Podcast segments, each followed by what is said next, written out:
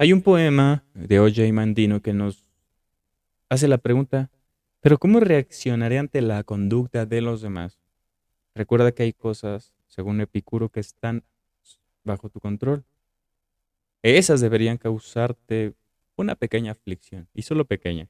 Pero las que no están bajo tu control, ¿por qué le, le das tanto estima, tanto poder? ¿Por qué las ponderas tanto? No están en tu control y es momento de cambiar ese paradigma. ¿Cómo reaccionaré ante la conducta de los demás? Con amor.